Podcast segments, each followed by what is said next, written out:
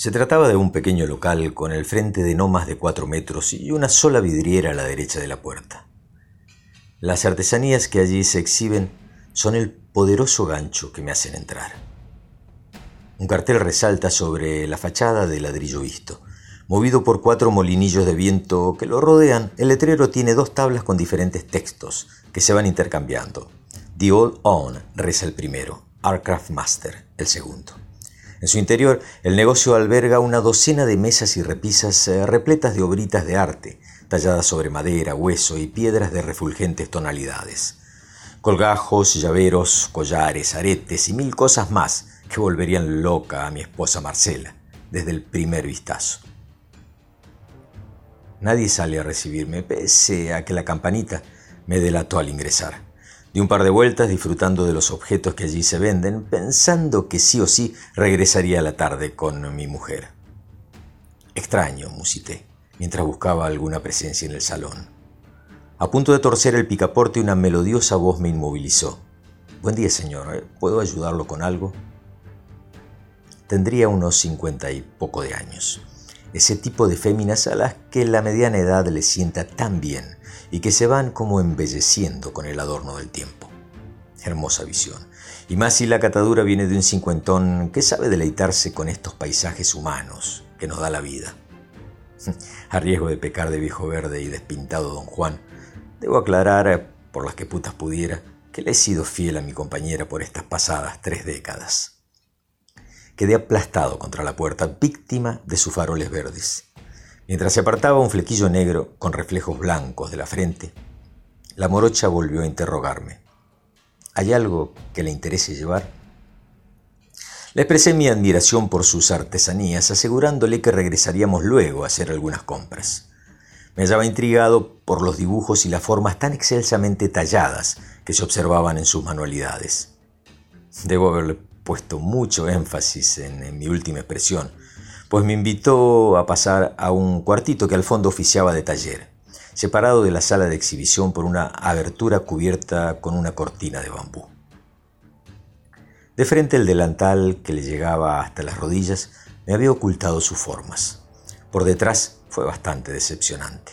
Enfundada en unos gastados jeans, la flaca era más hueso que carne. Un rostro precioso muy poco acompañado por el resto del cuerpo. Aquí es donde nacen mis bebés, acotó a la vez que me enseñaba una serie de diminutos esmeriles y una repisa desbordada de cuanta herramienta sirviese para tallar. En grandes cajas de plástico negro, desparramadas por el piso, se podía apreciar el material bruto sobre el que aplicaría su talento. Una maciza mesa de madera ocupaba el centro de la habitación. Una lupa, una especie de fino bisturí, un par de máscaras antichispas, así como varias piezas a medio terminar, se hallaban sobre su superficie. Sentado en un banquito le estuve observando trabajar por unos cuantos minutos. En un momento bajé la vista con disimulo, buscando la hora en el celular. El tiempo había volado y la comida ya debía estar lista. La artesana me explicaba con entusiasmo una técnica nueva para trabajar sobre hueso.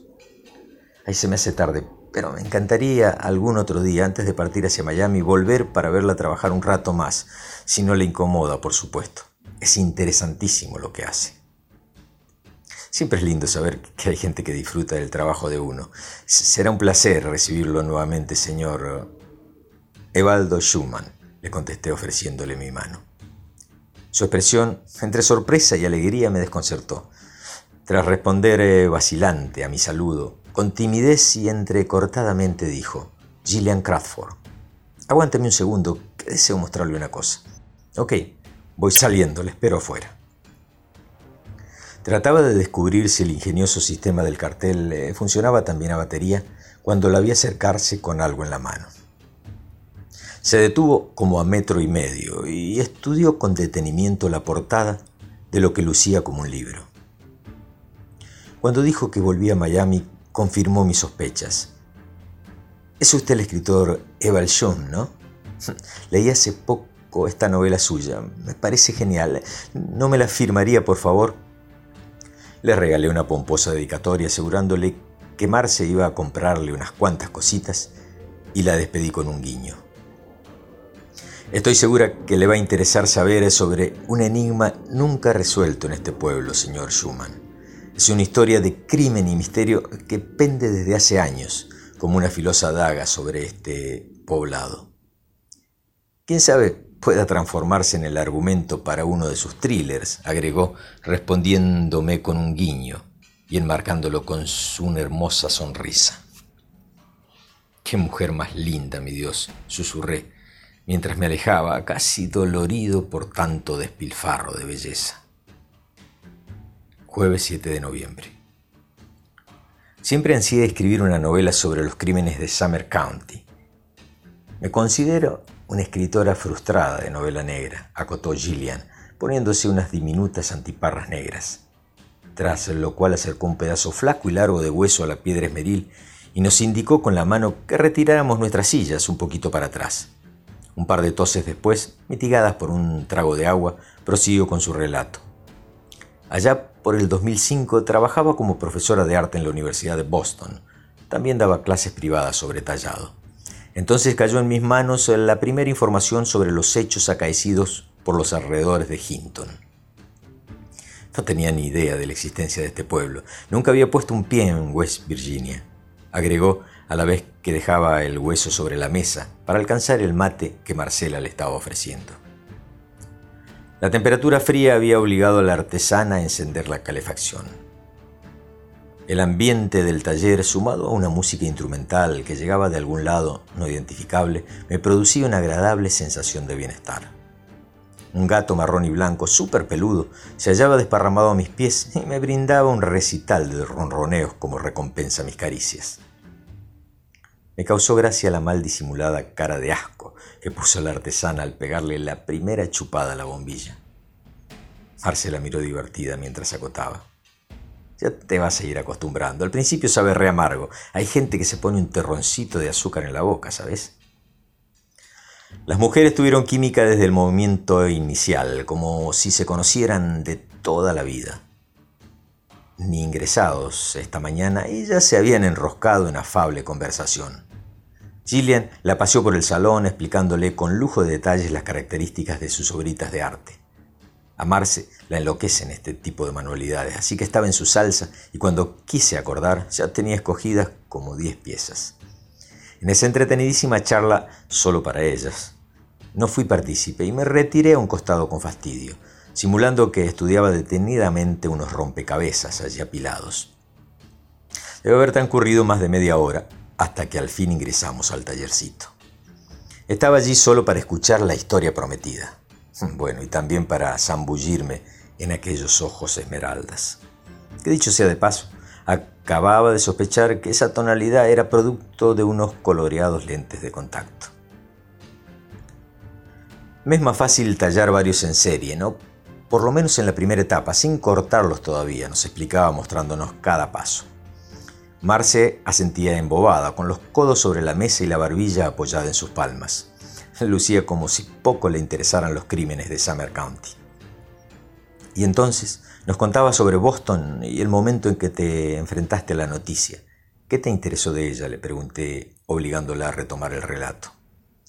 Cuatro asesinatos en el condado de Summers a lo largo de 12 años, todos con el mismo modus operandi. Las víctimas eran golpeadores, abusadores, y en dos casos hasta femicidas. Me dio la idea que se trataba de algún vengador anónimo suelto por allí. Al principio no le presté mucha atención, no había nada interesante, nada diferente a tantos casos de asesinos seriales que habían pasado por la historia. Se quedó otra vez callada, como sopesando las palabras, como si disfrutara creando este suspenso. Empezó a pintar uno de sus miniaturas con la lupa y un pincelito. La concentración y el esfuerzo, el trabajo le insumía se reflejaba en la expresión de su rostro. Los ojos entrecerrados, la frente fruncida, la lengua apenas mordida por los dientes. Yo también me mordí la lengua para no interrumpirla por un par de minutos. Luego se me escapó un y desesperado. Había transcurrido un tiempo después del cuarto homicidio y entonces sucedió algo que logró atraparme al punto de la obsesión. Algo que le hizo decir mi diablito escritor, Aquí está la novela con la que soñé toda la vida. La maldita narradora pegó de nuevo los labios, retornando a su arda labor artística. Empezaba a exasperarme. El rostro de Marce y su mano me obligaron a callar. A todas luces se veía a mi esposa mucho más entusiasmada observándola que escuchándola. Gillian tomó el segundo mate lentamente, como saboreando cada chupada a la bombilla. No está tan amargo ahora, si hasta me puede llegar a gustar esta cosa, dijo a la vez que se reía mostrándonos sus blanquísimos dientes. Sin duda, disfrutaba con la expectativa creada.